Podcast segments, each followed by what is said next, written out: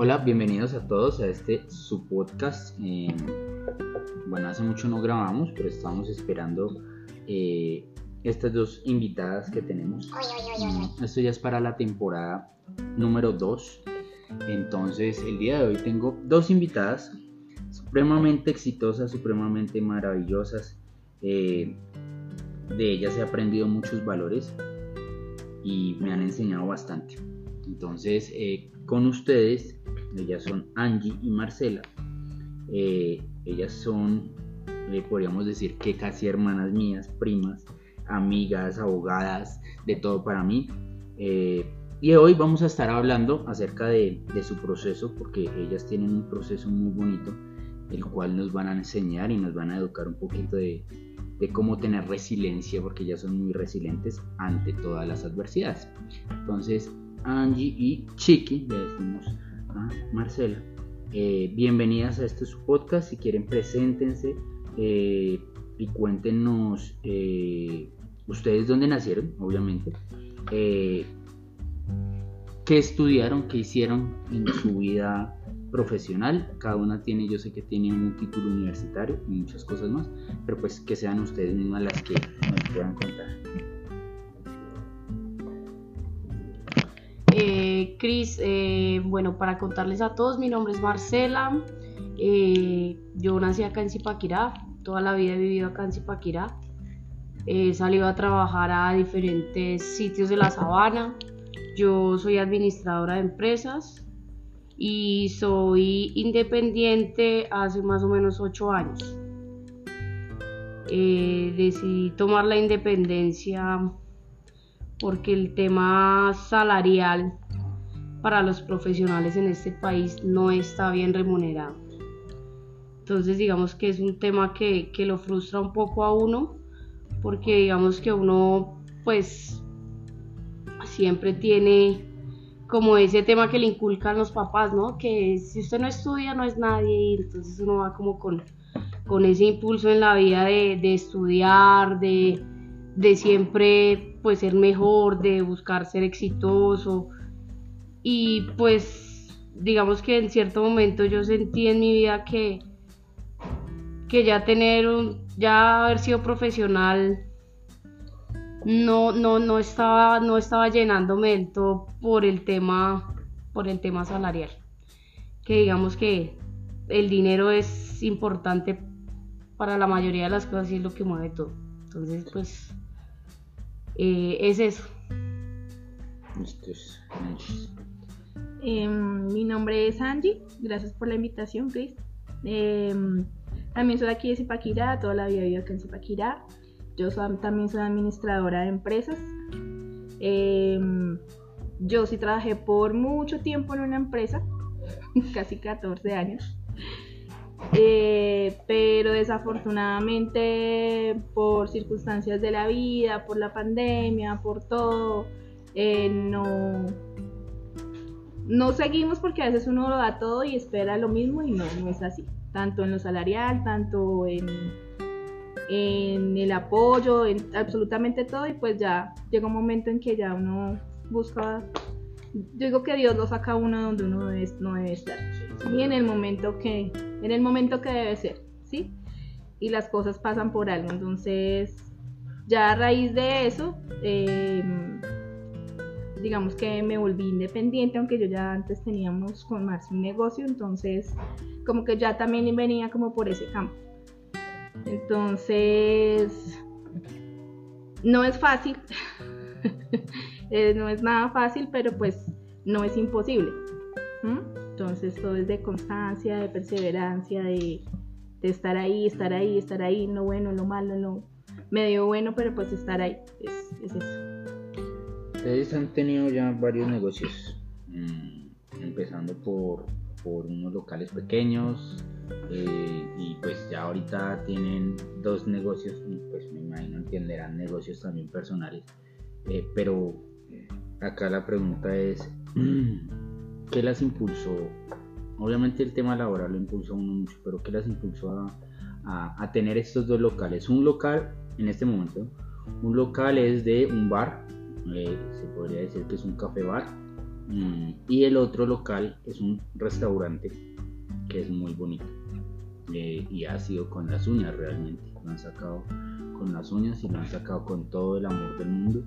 Y cuando uno trabaja con amor se ven los resultados con amor. Eh, ¿Qué las motivó a, a sacar tantos negocios, a ser empresarias? Pues Cris, como Angie dice, este, este tema y este mundo de ser independiente es muy difícil, o sea, no es como, como tú lo ves en redes sociales que hay, soy mi propio jefe y hago lo que quiera y no, no, esto, esto es un tema de tiempo, de dedicación, de esfuerzo, de ideas, de estar innovando. Eh, realmente nosotros empezamos con un bar hace ocho años y digamos que fue como, como nuestra escuela, ¿no? Porque, pues, digamos que uno, pues, a- años atrás uno salía a tomar y uno decía, uy, no, tan chévere tener un bar, eso es, mejor dicho, uno se siente realizado teniendo un bar porque, porque uno ve las cosas desde el otro lado, ¿sí? De que uno Sí. está sentado compartiendo con su gente, con sus amigos y ya el tema de estar detrás de la barra, eh, atendiendo a la gente, teniendo todo organizado para que la gente se sienta bien en, en su local, digamos que ya es un tema más difícil, ¿sí? Que tú tienes que organizarte para sacar, digamos que todos tus gastos, eh, tienes que mirar precios, tienes que, sí, buscar un punto de equilibrio pues para que el negocio funcione. Entonces, pues digamos que ese, eh, ese negocio fue una escuela y, y nosotros de ahí pudimos comprar el bar que estaba al lado. Al lado. También fue súper bien, trabajamos súper bien con los dos bares porque pues eran pegados, entonces podíamos tener el control muy fácil. Eh, digamos que Angie siempre me ayudaba más los fines de semana, yo estaba muy pendiente, teníamos obviamente empleados y yo estaba pendiente de los pedidos, de lo que había que comprar y de los inventarios, de las cuentas, de todo eso. Entonces pues ya uno va aprendiendo y el tema también de, de manejar gente es demasiado difícil. Hmm, Sí, es, alguna de las cosas más difíciles es eso. El servicio al cliente creo que es... Manejar, el, bueno, el servicio al cliente y manejar gente en el sentido de personal, ¿sí? De las Ah, personas que trabajan contigo. Tener empleados. Eso es porque realmente al día de hoy no es que yo sea una anciana, pero los jóvenes de ahora, los chicos de ahora, yo no sé, Hacen lo que quieren. no quieren hacer nada. ¿Sí? Entonces ese es el tema. Entonces quieren ganarse millones, pero no hacen nada. ¿Sí? Desde la comodidad de la cama. Exacto.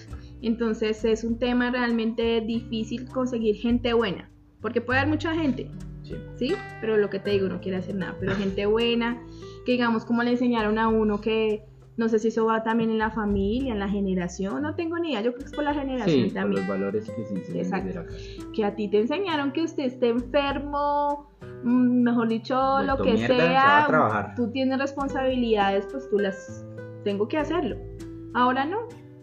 No, me cogió el sueño, no, se me olvidó, o sea, son respuestas que uno dice, bueno, si es algo que pesa, es algo grave, es algo, uno dice, uno lo entiende y se pone en la, en la posición Posición. del otro, pero hay cosas que uno dice, no, o sea, si no tienen sentido.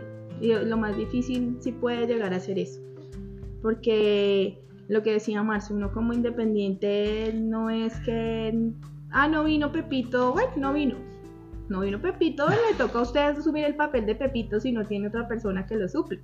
¿Sí? No es llegar solo a mirar qué hicieron o qué no hicieron todo el tiempo porque finalmente uno no puede, tú tienes que estar, tener como el control casi siempre de las cosas porque nadie va a manejar tus cosas como tú.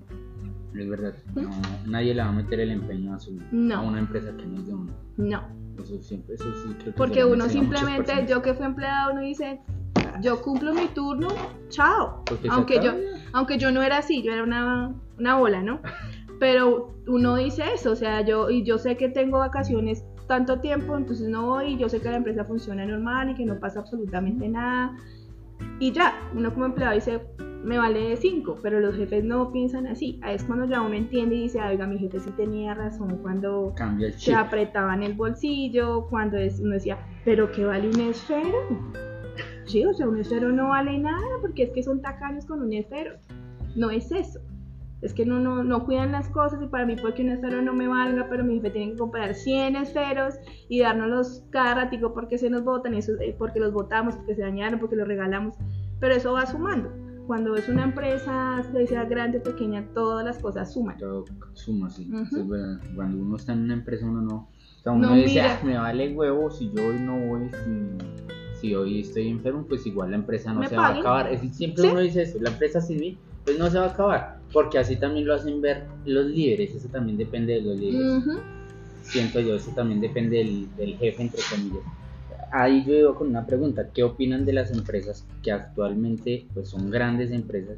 Pero yo sé, yo sé y supongo que ustedes han escuchado de esas personas que están cansadas de esas empresas porque tratan al talento humano como una mierda.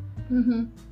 Entonces la pregunta es, ¿qué opinan de esas empresas? Y lo segundo es, ¿ustedes cuál es el mejor trato para que el personal de ustedes les funcione? Ustedes han tenido varios personal que de pronto se va, se va y sí viene, pero yo he visto ahorita, tanto en el restaurante como en el bar, que se están quedando, que se están quedando, y siento que eso también es- depende mucho de los, de los jefes, de los líderes, no solamente de uno, yo tengo el empeño y voy a ir, no, pues aquí me voy a verle la cara, o qué chévere ir a, escuchar a mi jefe, a mi líder. ¿Qué, qué hacen ustedes para que fomenten esa, esa fidelización? Sí, pues digamos que lo que tú dices de las empresas, a veces ni siquiera los dueños o los gerentes saben de esos tratos, ¿sí? De los tratos de los líderes. Y yo digo que no tanto está en el talento humano, sino en, en el, eh, o sea, digamos que en, los, en las gerencias de talento humano, sino en los líderes como tal. Porque nosotros como seres humanos nos tomamos todo muy personal, ¿sí?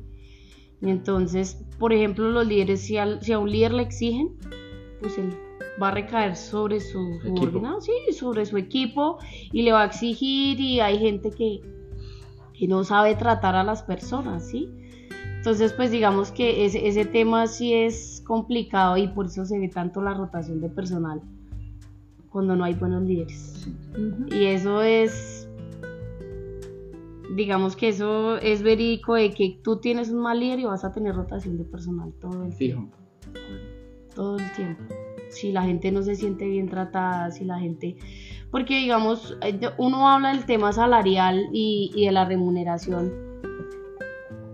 Pero digamos, uno habla con gente, pues porque uno siempre está como como con su personal más cercano, sus amigos, su familia, diciendo, no, pues yo trabajo en tal lado, me gano tanto, pero estoy aburrida porque es que no me dan un minuto, yo trabajo en un banco y tengo cinco minutos de break y no me puedo demorar, no puedo contestar el celular.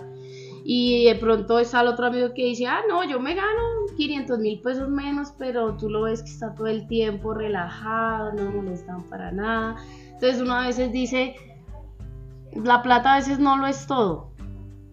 Digamos que vale más la tranquilidad y- y el tema de estar bien, digamos, eh, y tener una, una relación, digamos, laboral chévere, ¿sí? Como más, más que de, de líder a- a empleado de amigos, ¿sí? Sí. Sabiendo no pasar, o sea, no los sobrepasar los límites, ¿no? y dejándolo claro, ¿no? Porque así hacemos, digamos que nosotras acá en el restaurante.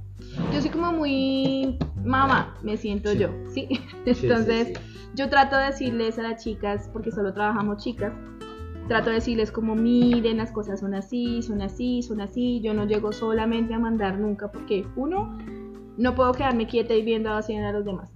Es algo que va en mí, puede que no todos lo, lo tengan, pero yo veo, me pongo a hacer, sí, bueno, chicas, ¿qué nos toca hacer? Esto, esto, esto, a- a- y, y como que delegar funciones y hacerlo entre todos y así nos rinde, Claro. así trabajamos chévere, que si yo, digamos, Sí, como es un lugar pequeño, yo veo que una de las chicas llegó triste, llegó mal, algo le está pasando. Entonces como cogerla y decirle qué le pasa, qué tiene, necesita algo, porque a veces la gente necesita eso, uno tiene de pronto problemas en su casa, muchas cosas y llega un- al trabajo y espera como que se libere un poquito de eso y si llega y lo comienzan a joder, que, que- que- pues uno se va a poner peor y va a haber un mal ambiente laboral.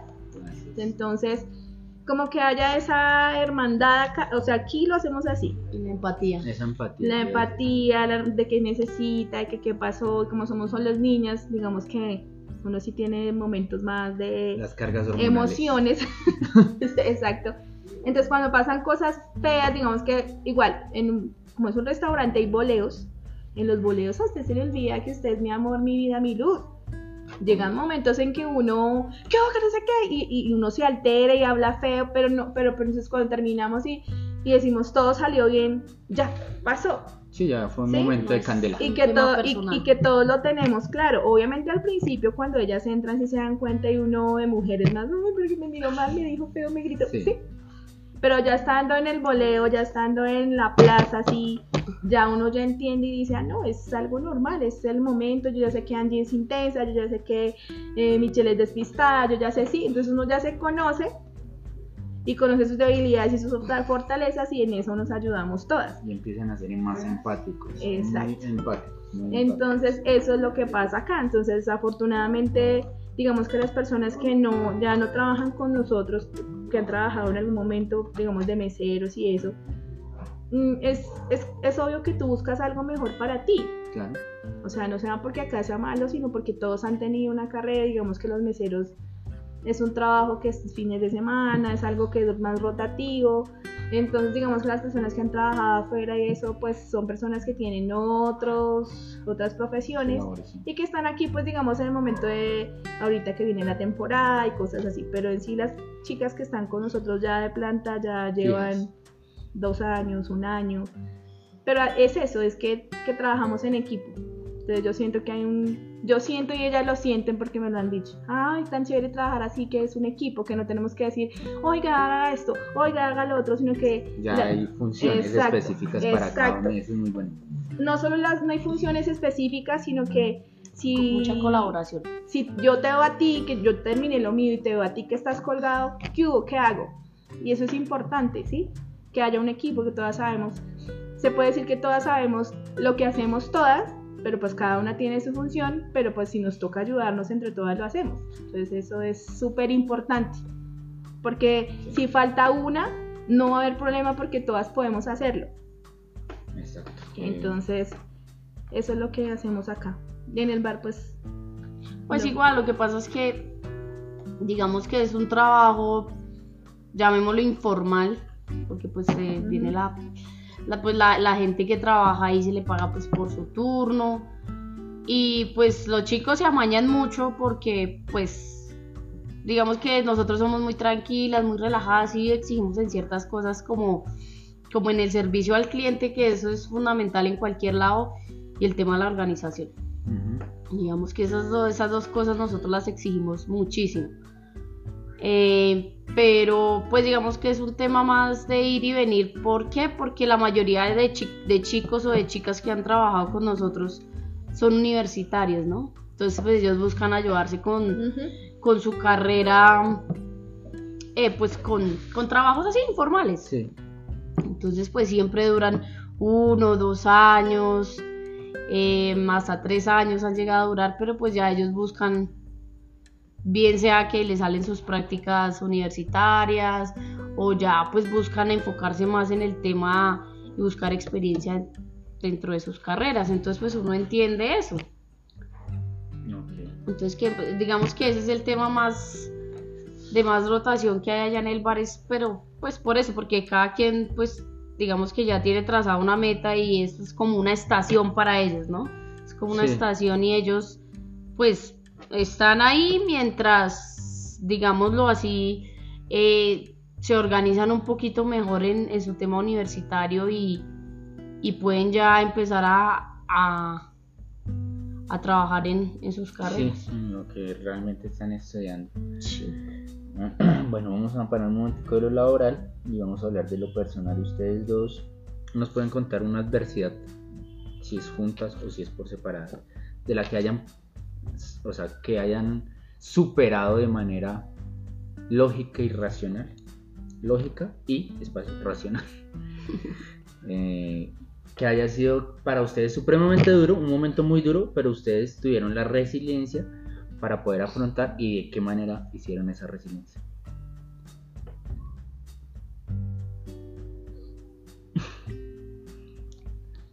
No sé. Pues para mí, digamos que el, tema duro, la pandemia. La pandemia fue un cambio de chip total. Pues nosotros, lo que te digo, nosotros estamos enfocados más hacia negocios de, De servicio. de, de- sí, de, de servicio al cliente y de, digamos, de cerveza, de café, de, digamos que ese tema económico en, en el cual llegó la pandemia y fue como lo primero que se tuvo que cerrar y lo último que se abrió, ¿sí? Sí. Entonces, digamos, nosotros perdimos un negocio precisamente por eso, por la pandemia, porque nosotros, como te digo, teníamos los dos locales. Antes de tener el restaurante, nosotros teníamos esos dos locales y los locales duraron casi un año cerrados. Obviamente uno entiende que los dueños de los locales también viven de eso. Entonces, pues digamos que sacar casi 6 millones de pesos mensuales para cubrir esos arriendos. No, era- no se podía. No, era muy no fue fácil. Digamos que nosotros intentamos, intentamos sostenerlo más o menos por cuatro meses y perdimos, pudimos. y perdimos, digamos que mucho dinero ahí porque era pagar un arriendo sin tener un solo ingreso. Entonces, ya pues nos dimos cuenta que eso se iba alargando, se iba alargando y decidimos entregar un local. Nosotros perdimos ese local y nosotros llevamos con ese local apenas dos años. Dos años en los que tú le estás es invirtiendo, ¿no? Porque pues tú llegas, coges un local y tú empiezas a mirar, bueno, de qué forma lo vamos, lo vamos como como adecuando a, lo que a lo que nosotros queremos, ¿sí? Entonces digamos que fue un tema de de primero salir de la deuda de la compra, ¿no? Y ya cuando salimos de la deuda de la compra, entonces empezamos a arreglar, ¿sí? Empezamos a cambiar las sillas, las mesas, a poner televisores, a pintar, a hacer de todo, ¿sí? Para, para mejorar el lugar. Sí. Y llegó la pandemia. Y entonces ya cuando estábamos saliendo ya de eso, como que ya, bueno, listo, ya, aquí llegó la pandemia y uno dice como que, uy, digamos que fue un golpe duro, pues, digamos, para el bolsillo, o sea, el tema económico fue, fue muy, muy, muy difícil mm, meterle tanto empeño, tanto esfuerzo eh, para arreglarlo, para tenerlo bonito y tener que de un momento a otro un día De un día para otro. sacar las cositas y entregar en locales. Eso fue, eso fue muy, muy difícil. Y pues digamos que con, con el otro bar, que es el que es- ha estado desde siempre y es el que digamos que nos ha dado para casi todo lo que tenemos, Primerito, primerito. Mm. para casi todo lo que tenemos. Pues digamos que el, el señor, el dueño local es un poquito más flexible. Digamos que yo no, no es esa relación de que, ay, ven, yo vengo por el arriendo y tengo que arreglar esto. Y no, es, es un tema más bonito, como prácticamente como si fuera mi papá, ¿sí? Él es muy, él entiende muchas cosas, él me ayuda con muchas cosas, entonces él, digamos, que fue un poquito más flexible con el tema del arriendo. No estoy diciendo que me lo regaló y que no me cobró, no. Pero sí me decía, bueno, dame esto y después cuadramos y... Sí, porque él también vivía de eso. Yo tampoco le podía decir, no, yo no tengo un peso. Sí, claro. Entonces, digamos que, que él fue un poquito más flexible y podemos, pues, man- pudimos mantener ese arriendo ahí casi durante un año. Además, porque nosotros teníamos una cigarrería, que era mini mercado también. Entonces, pues, digamos que nos cogimos de ese. Nos cogimos de Que ese y... af- afortunadamente la acabamos de coger porque fue en septiembre. Y eso, 2019. todo, Dios hace todo perfecto. O si no, nos habíamos vuelto locas. Sí, sí, sí, es verdad. Esos dos negocios eso aguantaron. Claro, uno porque estábamos ocupadas. Digamos Sí. que, que, que tú escuchas de la gente que se Sí. desesperaba en la casa, Sí. que yo te puedo decir que nosotros no descansamos en pandemia cinco minutos.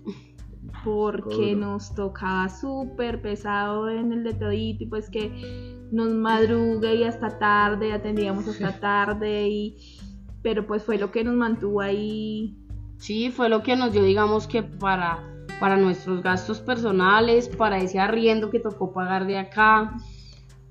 Para todo lo del negocio. para lo del negocio. Aparte, pues como ya nos había tocado quitado, que- quitar el bar, ya cogimos, digamos que todo el trago y todo eso de los dos bares y nos lo llevamos para la casa y ya también empezamos a hacer como un correo de la noche. Entonces, yo salía casi hasta las 3 de la mañana a llevar domicilios y a llevar los, los domicilios del, del de todito y a veces también, pues como mi mami tiene la panadería ahí a la vuelta, también lleva los domicilios de ella, entonces fue un tema difícil, difícil, difícil porque como que se suma todo, ¿no? Como Sí. que tú estabas como tan tranquilo con una estabilidad económica súper, porque en ese momento nosotros teníamos tres negocios en los cuales digamos que trabajábamos así de lleno de lleno, el fin de semana el resto era como estar pendientes, Ujú. ¿sí?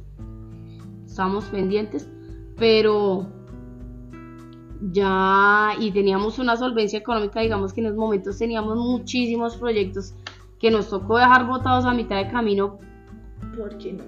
Nosotros teníamos unas compras de unos apartamentos, ya habíamos dado unos dineros, nos tocó desistir, que nos devolvieran.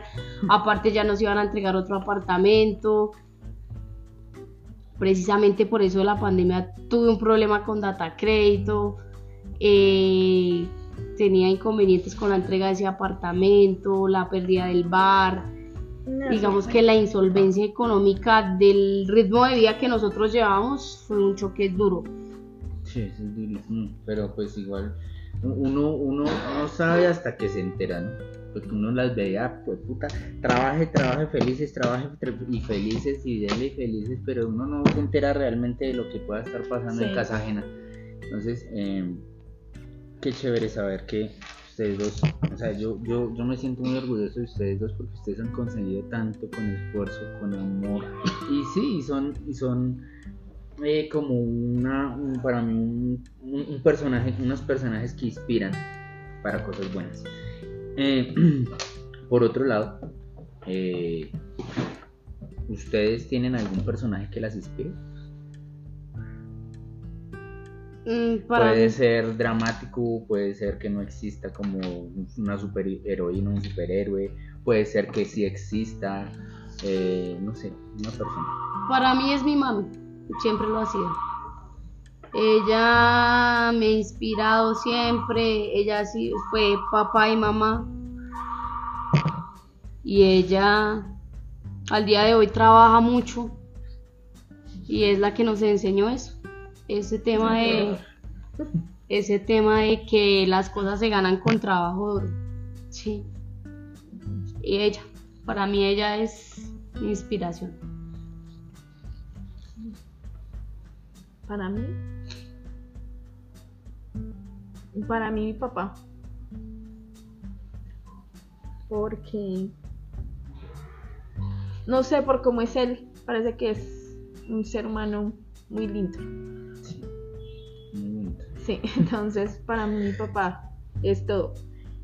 Y, y el momento que tú le preguntabas a Marce de qué, de, lo de la pregunta que respondió ahorita, también puedo decir que fue lo de la pandemia. Ah. Porque digamos que sí, digamos lo de los negocios, yo el fin de semana pues estaba pendiente, más que todos los días. Yo trabajaba en una empresa, entonces yo trabajaba todos los días en la empresa, duré, como te decía, 14 años, bueno. Entonces obviamente fue muy duro porque cuando estábamos pasando en la pandemia nos mandaron para la casa, como que chao, sí, un momentico, pero de un momento a otro nos llamaron y como que muy lindo, muchas gracias por todo, pero Chao. chao. Pero entonces, chao, pero por favor ayúdenos, sí, entonces como que no fue la manera que yo quería salir de allá. Y mm, entonces, bueno, pasó eso, nos dijeron que nos iban a sacar, eso fue un tema ahí súper harto, eh, porque desafortunadamente cuando tú peleas por lo que crees que es justo, para otros no lo es. ¿Mm? Entonces, preciso a mí me tenían que hacer una operación, estábamos con lo del tema de los negocios. Entonces todo fue como al tiempo porque nosotros tuvimos que entregar Barichara hoy.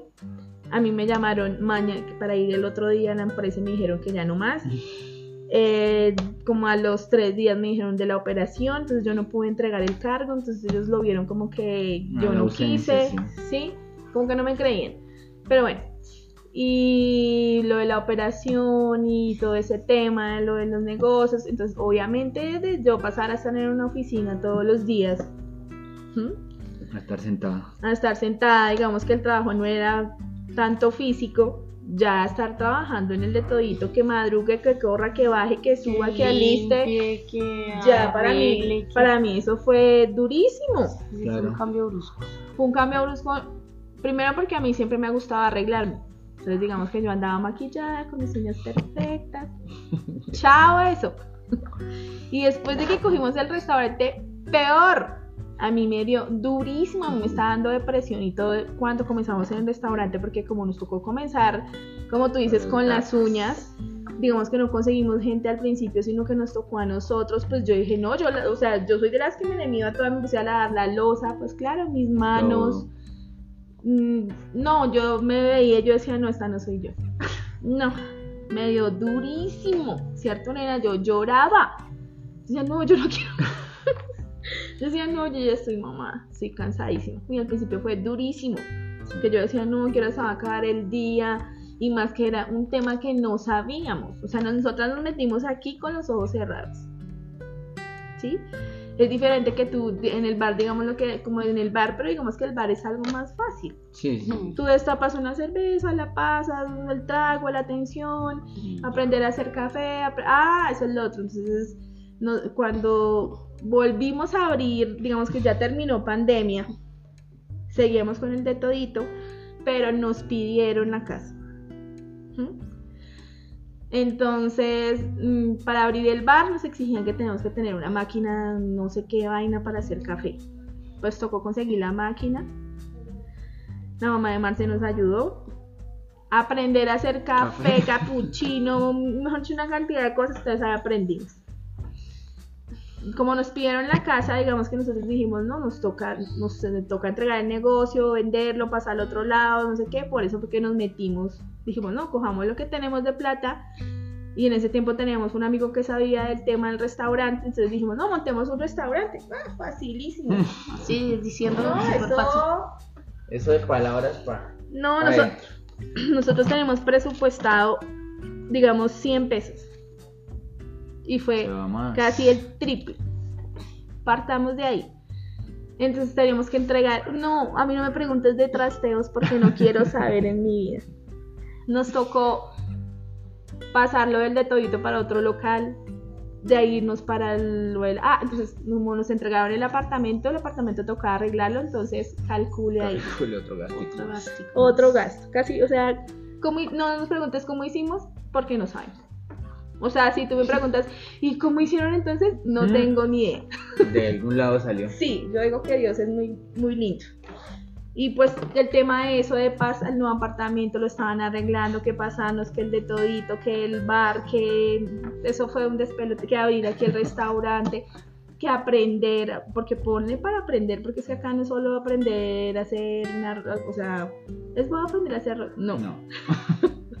es difícil, a mí me estaba volviendo al principio loca, yo decía, yo no, yo no puedo, no puedo uno porque tengo que andar ahí todo desguarambilada porque pues no se puede maquillar, no se puede arreglar las uñas, todo el tiempo estás ocupado aquí, no le queda uno tiempo de nada, pero de nada es de nada, entonces digo que eso sí fue lo más difícil, ya digamos que ya uno le coge amor, yo ya te puedo decir, eso es- yo, digo, yo no tengo hijos, pero yo pienso que debe ser como un hijo, para mí es un hijo, ¿sí? Entonces digamos que el hijo me salió mamón, me tocó Pues, aguantármelo. Sí, entonces lo mismo pasa en el restaurante. Es difícil porque es difícil, pero uno le coge cariño a las cosas. Entonces, digamos que ya uno le coge cariño a cocinar. A mí siempre me ha gustado cocinar por mi papá, por mi abuelita. Entonces, digamos que por ese lío, por ese lado yo no veía el lío de qué chévere aprender cosas nuevas, Sí. de probar, de mirar, entonces por ese lado no. Y ya uno le coge mucho cariño de atender a la gente, que la gente se sienta feliz comiendo lo que tú haces, sí, que te digan que todo está delicioso, que todo muy rico, que te recomienden, que te, que te feliciten, entonces eso es, eso es bonito, que tú dices, oiga, sí estoy haciendo las cosas bien. ¿Mm? Hay días buenos, hay días malos, hay días más o menos, como en todo lado, pero bien. Entonces, digamos, ahora voy a hacer un curso de cocina pequeñito, Y como que esa es la idea, el otro año se puede hacer otros cursos para aprender más, para mejorar cosas, para... Para estar innovando. ¿no? Exacto. Para estar innovando, sí, porque eso es importante en un negocio de innovación, Sí. como lo podemos ver Sí. en pandemia. Siempre, Ujú. siempre. No, y, y, y de hecho por eso fue que nos, nos metimos en el tema del restaurante porque dijimos, oiga, no podemos poner toda la plata en un solo negocio que si llega a haber otra pandemia, lo primero que van a cerrar son los bares. Los bares. Digamos, si un restaurante se puede mantener a punta de domicilios, Claro. Exacto. porque igual la gente necesita comer y la gente le da pereza cocinar. Sí, pero digamos que el tema del, el tema del trago y de las cervezas se cierra y se cierra. O sea, tú puedes venderle a uno que a otro, digamos, a domicilio, pero no es lo mismo. No es lo mismo. Mm. Nada, entonces, digamos que por eso que nace, nace esa idea del restaurante es precisamente por, Por eso. Por eso les iba a preguntar de dónde nace la idea del restaurante. Sí, nace por eso, porque digamos que nos pusimos a analizar el entorno en el que estábamos y dijimos, no, hay No. que di- diversificar. Exacto. Hay que diversificar porque, porque en un solo tema no, pues digamos que pandemia nos enseñó eso. Y además que uno tiene que aprender de todo. De todo en esta vida. Sí, ¿verdad? Sí, entonces... Igual las cosas se dieron, fue muy chistoso. Porque dijimos, si se dan las cosas, de una. ¿Sí? No hay que, digo que no- uno no tiene que apresurar No. las cosas porque no se, no, si no salen es por eso. O salen mal. Y, dijimos, ay, mire ese local, y estábamos pensando en que no, sí, que un negocio de comida, porque si un negocio, poníamos un negocio de, digamos, que ropa grave, si llega, o sea, pensando ya en la pandemia, porque es que uno después de la pandemia, Sí, uno claro, ya piensa, uno ya dice, no, si hay una pandemia, ¿qué vamos a hacer? ¿Sí? mm, Y digamos que los otros negocios es, es difícil, entonces dijimos, no, lo de la- así como lo del de Todito, pero digamos que el de Todito ya lo vendimos porque ya no era el mismo lugar, porque no nos quedaba el tiempo, nos quedaba más lejos, digamos que aquí en el parque estamos cerquita y quedan cerquita los dos y vimos este local. Y vimos el letrero hoy, y dijimos, ay, mañana llamamos, y llegamos y no vimos el letrero, y dijimos, ah, Ah, bueno, ah, por algo será. verdad, sí. Pero no, el letrero se había caído. Entonces, ¿cómo cómo fue que nos dimos cuenta que se había caído? No, porque yo llamé. Yo llamé a la señora y dije, ay, mira por el local. Dijo, ay, sí, ¿cuándo lo va a ver su merced? Yo le dije, ay, yo pensé que ya lo había arrendado. Porque es que el letrero no está. Y dijo, ah, no, debe ser que se cayó. y ya, y vinimos y lo miramos y lo negociamos.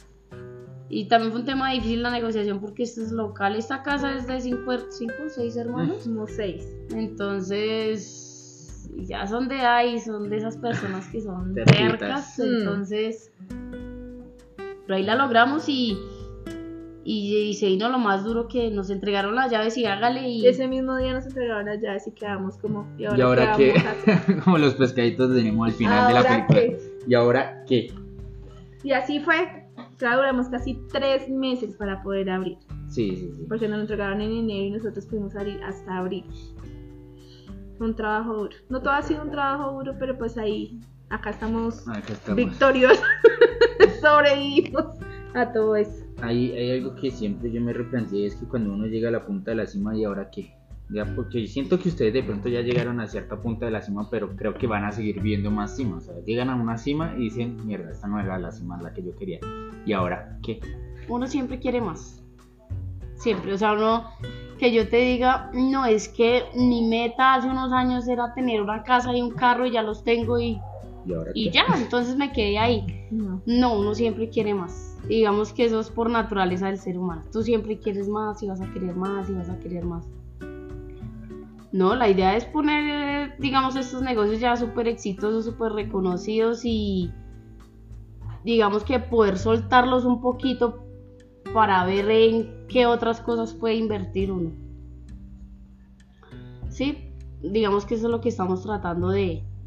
Al punto que queremos llegar es a ese, a soltar un poquito estos negocios Para uno para porque uno desde fuera mira muchas cosas que puede arreglar en digamos cuando uno está acá metido uno como que se concentra en, en las tareas diarias y no y no no no no como en como en hacer avanzar el proyecto no entonces mantenerlo.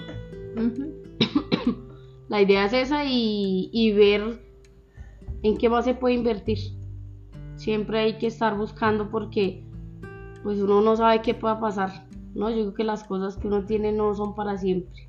Eso sí yo siempre lo he pensado. Entonces, pues digamos que uno tiene que mirar siempre si pasa algo aquí o pasa algo allá, de dónde me... O sea, ¿Qué puedo ¿cómo hacer? puedo hacer Sí. para, para sostener las cosas, sí? Entonces, eh, no es eso, pues estamos como buscando nuevos proyectos y mirando cositas por hacer.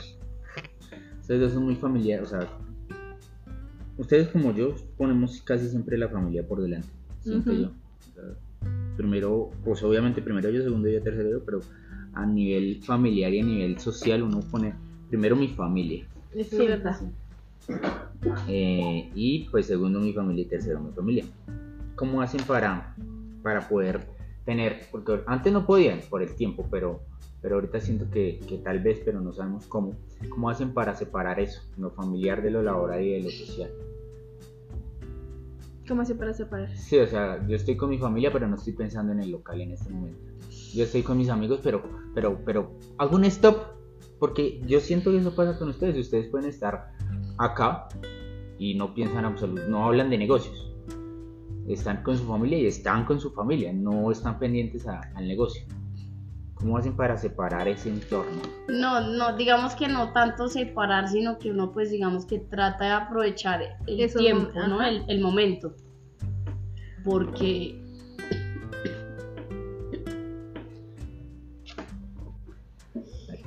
Eh, entonces es como, como tratar de aprovechar esos momentos porque, pues digamos que yo hablo en lo personal de, de mi familia y mi familia toda es independiente.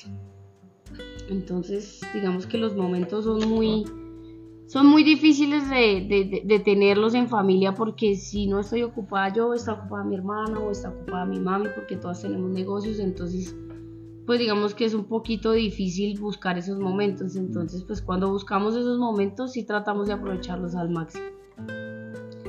Es eso, más de que dejar de, dejar de pensar en los negocios un momento y eso, digamos que, que no, porque digamos nosotros podemos de pronto estar compartiendo un tema familiar, pero entonces yo te cuento una anécdota del restaurante, te cuento una anécdota del Sí. bar y mi mami me cuenta, sí, así, digamos que de los negocios, pero, pero pues tratamos de, de aprovechar esos tiempos al máximo por lo que te digo, porque son muy, muy escasos.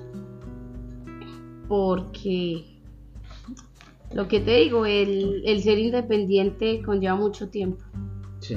Sí. mucho tiempo. Y tú tienes que conocer muy, muy bien el negocio y muy bien a la gente que trabaja contigo para poder soltar. Entonces digamos que estamos en ese proceso.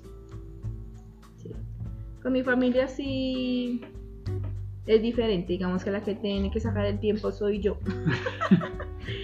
Eh, pero no, digamos que como mi familia no es independiente, entonces con ellos el de- sí me preguntan, pero uno habla como lo esencial, porque pues Sí. también qué pereza. Yo trabajo todos los días, trabajo, trabajo y yo me encuentro y, y de trabajo pues tampoco. Y cuando pues uno comparte con los amigos ya es diferente que se presenten esas conversaciones, que te pregunten, oiga, ¿y ¿cómo tal? Que sí, que o anécdotas o cosas así, a, a, pues enfocarse en el trabajo. Igual, estando uno fuera del trabajo, de cualquier trabajo, de cualquier... En, si tú ya estás en otro lugar, es como cuando te vas de paseo. Así uno llegue más cansado del paseo, mano, porque uno se va de paseo y llega más cansado. Pero solo cambiar de ambiente, ya eso es otra cosa. Entonces lo Sí. mismo pasa, tú, tú ya estando sentado con tus amigos, con tus familiares, ya es otro ambiente, es otra situación, entonces ya, ya es diferente. Además yo tengo cuatro sobrinos, entonces yo, yo me encuentro con ellos y a mí se me olvida medio mundo, sí. porque los disfruto, ¿sí? Más que digamos que el, el chiquitín que ya tiene, el, el primero que ya tiene 11 años, ya es de los que tía, ya no me dé tantos besos, tía, Sí, ¿sí? ya, ya, ya le fastidia el apapachamiento. Exacto, entonces si hay uno que es bebecito, pues ese sí me lo aprovecho y me lo trago a veces, entonces yo los aprovecho mucho a ellos. Es eso. Aprovechar porque ya crecen y ya no, Ya no quieren ni no que uno los mismo. mire. y menos que ahorita con estos muchachos hoy en día. Sí, viejitos. como que uno no los abraza y... Sí, como que no, ya, suélteme ya. Marce también envía al sobrino y... Mi amor, mire, como que... Ya no, Hola, tío. ya no, ya, ya, ya se va olvidando de eso. Bueno, ya nos queda poquito. Mm, La otra pregunta es, ¿ustedes comparten mucho tiempo juntos, juntas? ¿Cómo hacen para romper la monotonía? Eso, eso es más un tema ya como relación, amistad, amor, cariño, porque uno, yo, yo vivo con mi pareja, pero pues obviamente ella trabaja en su, lo suyo y nos vemos en la mañana, nos vemos en la noche y rompemos eh, la monotonía de pronto los fines de semana, tal vez. Eh, pero ya hay círculos que se vuelven muy, muy monótonos, en los que uno, pues, pucha, no, no la quiero ver hoy, ya no la quiero ver hoy, ya la vi todos los días, estoy mamado, ¿sí? Por lo menos déjeme descansar esta noche. Pues digamos que. mm, n- digamos que sí compartimos todo el tiempo juntas, pero estamos ocupadas todo el tiempo. ¿Sí? Entonces, digamos que mm, Marcia está en el bar, yo soy en el restaurante, entonces yo bajo y le hablo cosas que quiero, que toca hacer, que toca O ella sube, mire que necesito. Entonces, todo el tiempo, digamos que estamos como ocupadas Enfocadas en otras cosas. en otras cosas, sí, que vamos a salir, que tenemos que comprar, que vamos a no sé qué, que vamos a hacer demás, pero digamos que ya llega un momento que uno dice, sí, no, vamos y nos comemos un postre, vamos y vemos Sí. una película, vamos y hablemos de algo diferente, o la manera que las dos también tenemos como Haciendo. es de, no, vamos y visitamos a mis papás, vamos y visitamos a tu mamá. Entonces ya, ya habla con su mamá, está en un entorno diferente, yo también, con mis papás, ¿sí? Entonces tratamos de hacer cosas así. Quisiéramos salir más, pero es que el cansancio No ya da. no da. Y no la pasamos todo el tiempo juntas, pareciera que sí, pero, Pero no. Porque Marcia está enfocada en el bar y yo en el restaurante. Entonces, si yo estoy aquí metida y estoy ocupada todo el tiempo, llegan momentos que yo ni siquiera bajo Sí. porque no me queda el tiempo, o yo ya nos tocas con llamada, que ayúdeme con tal cosa, o tráigame tal cosa, ¿sí? Mm. O bajo ya cuando cerramos. Entonces ya yo bajo cuando ya cerramos acá arriba y ya estoy en el bar y ya de pronto ella me cuenta y cómo te fue, qué hicieron y que no sé qué. Entonces tenemos como muchos temas de qué hablar. Yo creo que pasa eso, eso, eso es lo bueno. Sí. ¿sí? Que tenemos como muchas cosas de qué hablar, entonces yo llego y le digo, no, imagínese, como ella lo tiene tan claro todo también, ¿sí? Entonces le digo, imagínese que fue no sé quécito, imagínese que esta china no sé qué, entonces tenemos muchas, o que se nos acabó tal cosa, y entonces no, toca arreglar, entonces como que se, se crea una conversación en torno a todo lo que tenemos que hacer. O ella también me dice, mira, que es que quiero hacer tal cosa, que compramos un televisor, que vamos a hacerlo de Navidad, que vamos a lo de no sé qué. Entonces yo soy como la más de decoración y todo eso, entonces ya compramos todo Navidad, entonces yo tengo que ir a ponerlo porque no, ya no lo pone, entonces cosas más de arreglos y eso, ella viene y lo hace, entonces es como Bien. que las, las tareas como que ya están, Delimitadas. sí, cada una tiene como claro que Como un tiene, rol. Un rol. tiene un rol y así lo hacemos, o sea, entonces, o que si viene alguien para decir algo de, ay, que nos trae esto más barato, yo soy malísima para negociar, o sea, a mí vienen y me dicen, le vendo estas servilletas que valen un millón, yo, a mí me da pena decir, No. no, y yo, bueno, Cada negociante chiqui. entonces es ella, entonces cada una tiene como un rol diferente. Entonces yo digo que eso también ayuda a que no nos mate la monotonía porque siempre tenemos cosas que ¿De hacer. Ah. ¿Sí? O de qué hablar, o a veces yo no te conté ese chisme, ay, o sea, cosas así, o sea, tanto es que no nos queda tiempo de contarnos a veces los chismes. Se olvidan ya. O Marce por lo menos es de las que tú hablas con ella. Y le dices, no, imagínese que no sé qué. Se le olvida. Y yo que te dijo que dice, no, nada. y ellos estuvieron cinco horas hablando. Ah, no, qué bien. Y yo, y a los dos días, ay, ¿sabes qué me dijo Cristian? Y me cuenta que le dijo Cristian. Me Entonces, pasa, me pasa. en cambio, yo soy todo lo contrario. Sí, yo de que hablo con alguien puntos y y yo sí comas y cuento. señales. Y el pelo sí se mueve. Ya, pues. Exacto. Entonces yo digo que eso no, no ha dejado que la monotonía, antes al contrario, digamos Las ha que unido más. total, Sí. porque antes sí pasaba eso. No. Entonces antes sí como que yo llegaba, yo decía todo el día yo trabajando en Bogotá y llego acá y, y ni siquiera hablamos y qué, qué pereza, y yo le contaba mis cosas como yo suelo contar mis cosas, pero pues Marce, ah, porque no conocía ni a Pepito, ni a Sutanito, ni a Fulanito. Sí, uno. Entonces, pues como Ah, que bueno. no es lo mismo. En cambio, yo ahora que ya le cuento, pues ya sabe quién es. ah, sí, sí, me puedo opinar. Entonces, esa es la, la diferencia. Entonces, por eso no, porque tenemos mil cosas que hacer y hablar y que ahorita por lo menos a quién toca llamar para hacer pedido, que nos toca ir a comprar. Entonces, siempre van a haber cosas que hacer y no, Se rompe el circuito de la monotonía. Sí, y salimos a comprar en Santa José que para la casa, que yo me voy a comprar esto, que yo entonces, como que no es tan, ay, te quiero hacer las compras, qué pereza, no. No, o vemos, ay, mira, esto es nuevo, que no sé qué, y si lo probamos, entonces como ya está el restaurante, entonces, "Ay, y si hacemos eso así, así, lo probamos a ver qué tal, y si podemos sacar algo así, sí, entonces siempre va a haber algo de que tenemos que hablar diferente. Entonces es, yo creo que es- eso es, eso ha sido la... El punto de, el- ujú. de la monotonía, de quitar la monotonía súper bien. Bueno, ya nos quedan dos preguntas. Esta sí ya es netamente para mí, que siempre les pregunto a los que entrevisto. Eh, ¿Me pueden definir, Chiqui, tú y Angie, me pueden definir en tres palabras? A ti. Sí, en solo tres palabras me pueden definir. Em, Para mí es súper buena onda, perseverante y enfocado. sí. Para mí, lindo. Para mí es lindo. Me parece de que es un hombre. Es un buen hombre. De los pocos que hay. pero, es un- pero eso va a raíz de la familia. Se Tiene que ver mucho. Sí. Y constante. Siempre estás ahí. En algo, pero ahí. Eso. Listos. Bueno, ustedes pueden acá recomendar su bar, recomendar su restaurante, qué proyectos vienen para el restaurante. Eh, se viene una ruta que se llama Circuito Cómeme, urbano. un circuito urbano que se llama Cómeme. Eh, ¿Dónde los pueden encontrar? ¿Qué, ¿Cuál es su plato, pues, number one? Acá todo es muy rico. Acá todo es muy rico. En el bar todo es muy rico. Pero, ¿cuál es su plato recomendado? ¿Qué se viene? ¿Qué, qué hay para hacer? Bueno, a partir de mañana empieza el circuito urbano acá en Zipaquirá y creo que en Chía y en Cajicá hay unos restaurantes Participar. participantes. Eh, no es un concurso, es un circuito donde ofertamos dos platos fuertes con dos bebidas para que la gente venga, nos conozca. Eh, vamos a tener igual la carta abierta pues para que la gente también tenga la oportunidad de los que no conocen pues que puedan conocer la carta. Los platos que vamos a ofertar es una pasta de romero tomate con tocineta, viene acompañada de pan, eh, una pechuga que es una versión un poquito diferente a un plato especial que tenemos, eh, que viene en cocción al vacío, rellena de queso cheddar y, chimichurri, lardea de tocineta, viene servida con cremoso de aguacate, eh, papas en cascos y las sodas son una de limón y piña y la otra es de frambuesa y rosas.